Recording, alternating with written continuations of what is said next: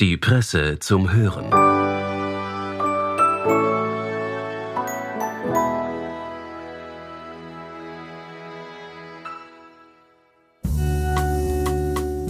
Während der Schulzeit war die Welt noch in Ordnung.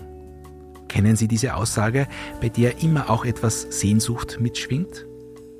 Herzlich willkommen bei der Presse zum Hören, die sich heute dem Schulwesen widmet. Ganz konkret setzt sich Autor und Lehrer Hannes Eichsteininger mit der Jetzt-Situation auseinander. Und die ist momentan alles andere als in Ordnung oder gar ein Sehnsuchtsort. Denn nach Taschenrechner, Internet, Wikipedia, Corona und vielem mehr steht schon die nächste Herausforderung auf der Tagesordnung. Chatbots und ChatGPT im Unterricht. Schummeln ist da für Eichsteininger nur ein kleiner Teil des Ganzen. Und er schildert uns gleich den Grund. Viel Vergnügen.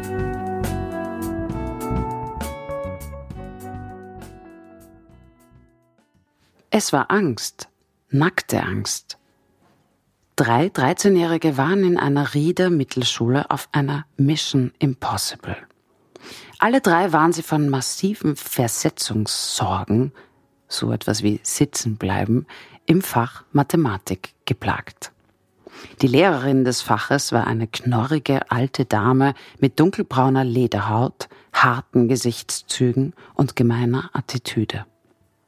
Das öffentliche Bloßstellen schwächerer Schüler und stundenlanges Strafestehen im hinteren Eck des großen Zeichensaals gehörten zu ihrem gängigen pädagogischen Methodenrepertoire. Eine Figur irgendwo zwischen Lehrer Lempel und einer Napole-Ausbildnerin, die auch 1985 längst aus der Zeit gefallen war. Ihr Reich war der Zeichensaal, in dem sie neben bildnerischer Erziehung die Kinder hatten jedes Jahr mehrmals eine alte Obstschüssel abzumalen, auch Mathematik unterrichtete. Mit Aufgaben, bei denen die Wurstsemmel stets eineinhalb Schilling kostete.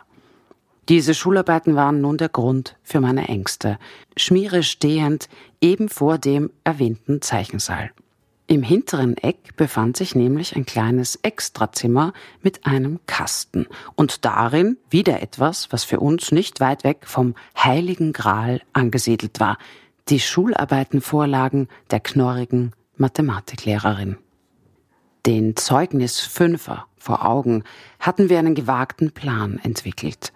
Wir wollten in den Saal eindringen, den versperrten Kasten aufbrechen und die Schularbeiten der vierten Klasse entwenden. Der technisch begabteste von uns hatte eine Art Dietrich angefertigt. Mein Sitznachbar verfügte über wertvolle Kontakte zum damals einzigen Copyshop des Bezirkes Ried.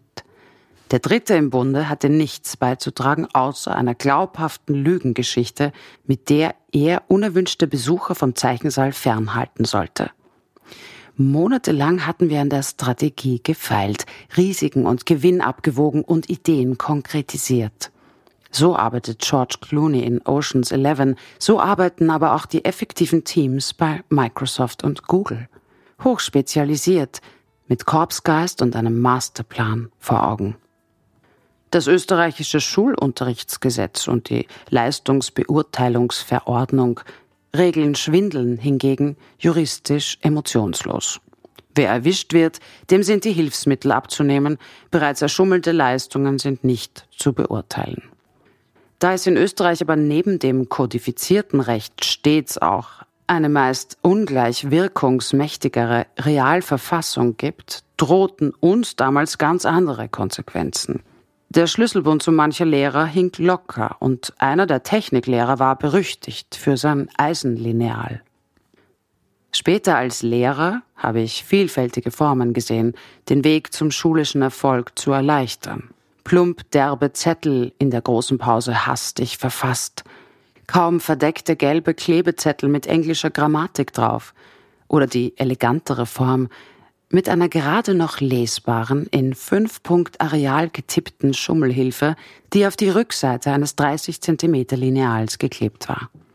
Nie vergessen werde ich jene Schülerin, die sich auf den Sohlen beider Füße mit einem dünnen Tuschstift die Formeln sämtlicher geometrischer Körper notiert hat. Auch die gelegentliche Klopause während der Schularbeit kann der besseren Note dienlich sein. So der Unterrichtende nicht vorher das Handy und auch das Ersatzhandy einkassiert hat. Schummeln gehört in einem Land, in dem es zum hart erarbeiteten Erfolg fast immer auch eine Abkürzung gibt, zum guten Ton. Anders als etwa in den angelsächsischen Ländern ist es sozial nicht geächtet. Und so schwindeln praktisch alle Schüler irgendwann einmal. Erfahrene Lehrer wissen, kluge Kinder benötigen den mit viel Liebe vorbereiteten Schummelzettel dann gar nicht mehr. Sie haben sich die Inhalte bereits während der Niederschrift gemerkt. So geht es Valentin und Johannes, die sich im Fach Mediendesign mit der Funktionsweise moderner Open AI-Systeme und den dahinterliegenden Programmiersprachen beschäftigen. Exzellente Schülerinnen wie Lena, blass, schmal, 15 Jahre alt, schummeln in aller Regel überhaupt nicht. Lenas Geist findet im Schummeln keine angemessene, anregende Beschäftigung und im langsamen Unterricht mit seinen simplen Aufgabenstellungen schon gleich gar nicht. Ein personalisierter Chatbot, mit dem sie auf ihrem hohen Niveau selbstständig lernen kann, würde sie vielleicht weiterbringen. Wir Lehrer waren immer wieder mit technischen Innovationen konfrontiert. In den 80er Jahren führte der Taschenrechner zu Cassandra-Rufen vom Untergang des Mathematikunterrichts. Der Unterricht wurde adaptiert, Gott sei Dank, der Taschenrechner in die Abläufe integriert. Das Internet kam bald darauf. Guter Unterricht findet trotzdem noch statt. Das in etwa dürfte der oberste Lehrergewerkschafter Paul Kimberger gemeint haben, als er gegenüber der Kronenzeitung meinte, er sehe der zunehmenden Etablierung von Chatbots, Stichwort Chat-GPT, gelassen entgegen. Auch sonst sind die Reaktionen der wichtigsten Handlungsträger vom Unterrichtsminister abwärts meist typisch österreichisch in die Kategorie Weitergehen, hier gibt es nichts zu sehen, einzuordnen. Für mich ist das als Antwort auf die erwartbaren Herausforderungen zu wenig. Aber vielleicht habe ich auch nur einmal zu oft Stanley Kubricks Odyssee im Weltraum gesehen, in dem der Supercomputer HAL 9000 die Besatzung des Raumschiffs zerlegt, zuerst psychologisch und dann wortwörtlich. Bildungstheoretiker führen ins Treffen. KI habe nicht nur Nachteile. Ich habe darum Chat-GPT, den derzeit wohl bekanntesten KI-Textgenerator, nach seinen eigenen Vorzügen gefragt und er hat sie mir freundlicherweise aufgelistet. Chat-GPT sei immer verfügbar und könne Fragen von Schülern jederzeit und überall beantworten. Er passe sich an den Lernstil und das Wissensniveau jedes Schülers an und schaffe somit eine personalisierte Lernumgebung. ChatGPT erweitere den Lehrplan, indem er Schülern zusätzliche Informationen, Anwendungsbeispiele und Ressourcen liefere. Mit seiner Hilfe könne der Unterricht interaktiver gestaltet werden, indem er Schülern die Möglichkeit gebe, Fragen zu stellen und Antworten zu erhalten. Und er helfe Lehrern bei der Beantwortung von Fragen und der Erklärung von Konzepten, sodass sie sich auf andere Aspekte des Unterrichts konzentrieren können. Prima Möglichkeiten, also eh alles Paletti. Wenn praktischer Unterricht weitgehend auf persönlicher Interaktion beruht, methodisch effizient ist und Beziehungslehrer passende inhaltliche Themen, vielmehr aber noch soziale Skills auf- und abrufen, dann ja.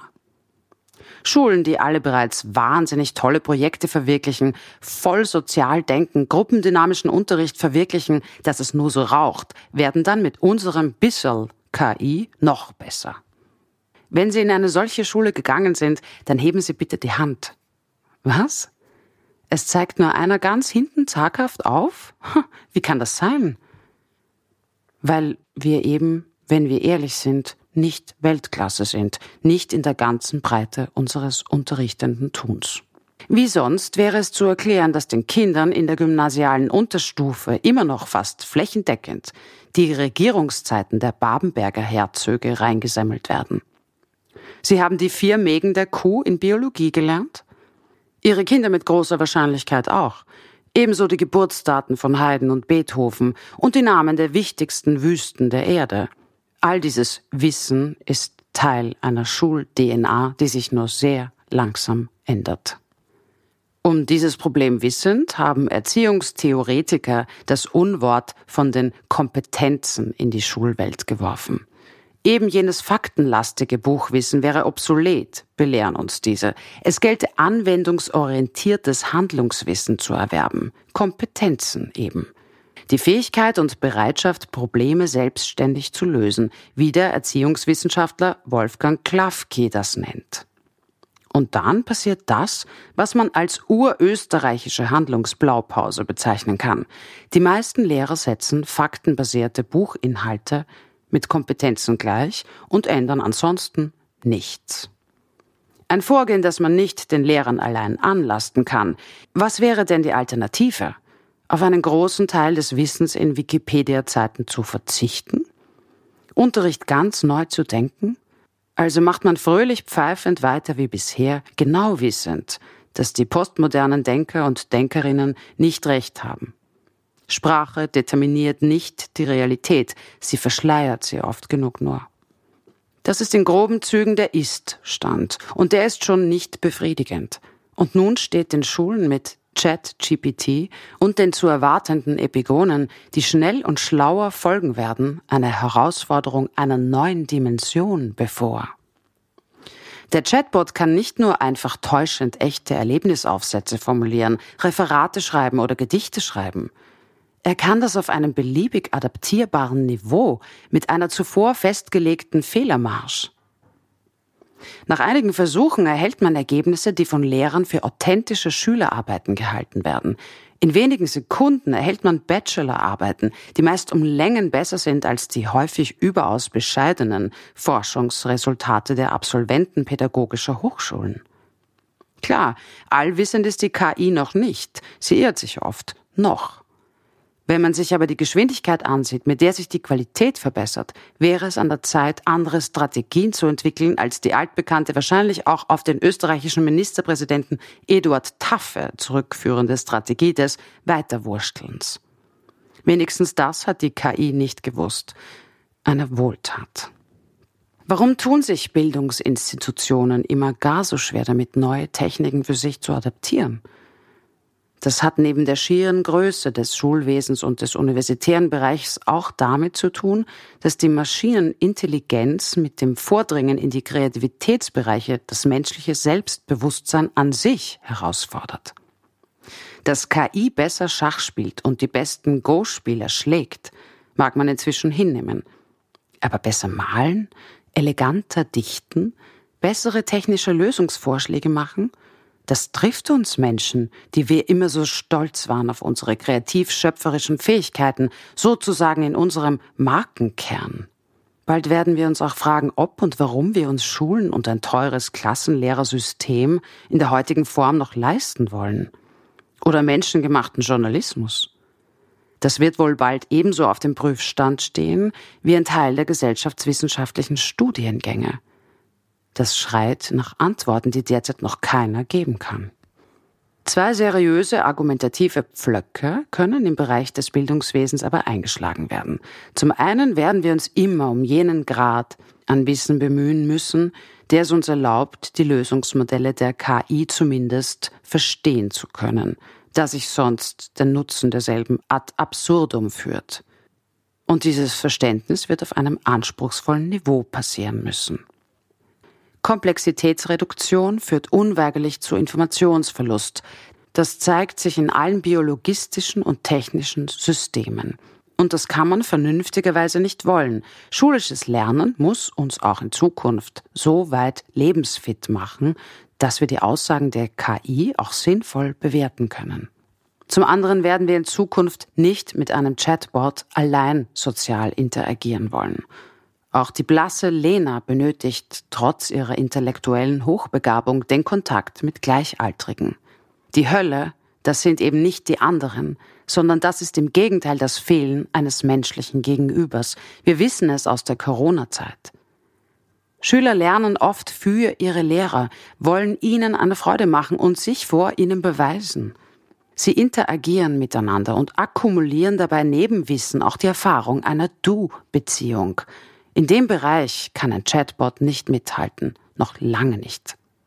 Vielleicht, denke ich, ist es bei der KI bald wie bei Lena. Sie wartet teilnahmslos, aber auch ein wenig gelangweilt, dass die anderen Kinder endlich auch so weit sind wie sie und es mit dem Unterricht weitergeht. Manchmal wird sie von den anderen wegen ihrer geistigen Überlegenheit angefeindet. Aber so zu denken würde bedeuten, künstlicher Intelligenz Bewusstsein zuzubilligen. Google-Entwickler Blake Lemoine wurde voriges Jahr gekündigt. Ja, es wurde ihm der Besuch einer psychiatrischen Einrichtung empfohlen, als er meinte, in Googles neuronalem KI, LAMDA, schöpferische Intelligenz entdeckt zu haben. Werden wir Blake Lemoine in zehn Jahren immer noch für verrückt halten? Damals, 1985, der erste Terminator-Film war gerade in den Kinos gelaufen, hatten wir keine Ahnung von KI oder von Chat-GPT. Zum Glück, denn der Chatbot hätte unser Vorhaben moralisch nicht gebilligt. Ich habe ihn tatsächlich gefragt.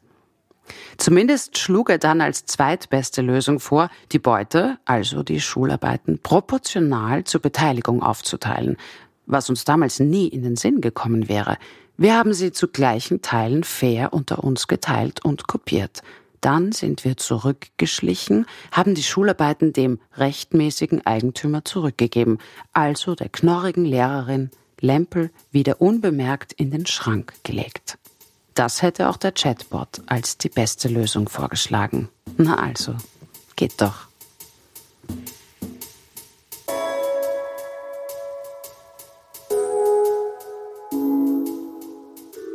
Den Text von Hannes Eichsteininger können Sie auch online nachlesen. Den Link dazu finden Sie in den Show Notes zu dieser Folge. Wir bedanken uns fürs Zuhören und wünschen ein schönes Wochenende. Presse Play. Spektrum Texte zum Hören.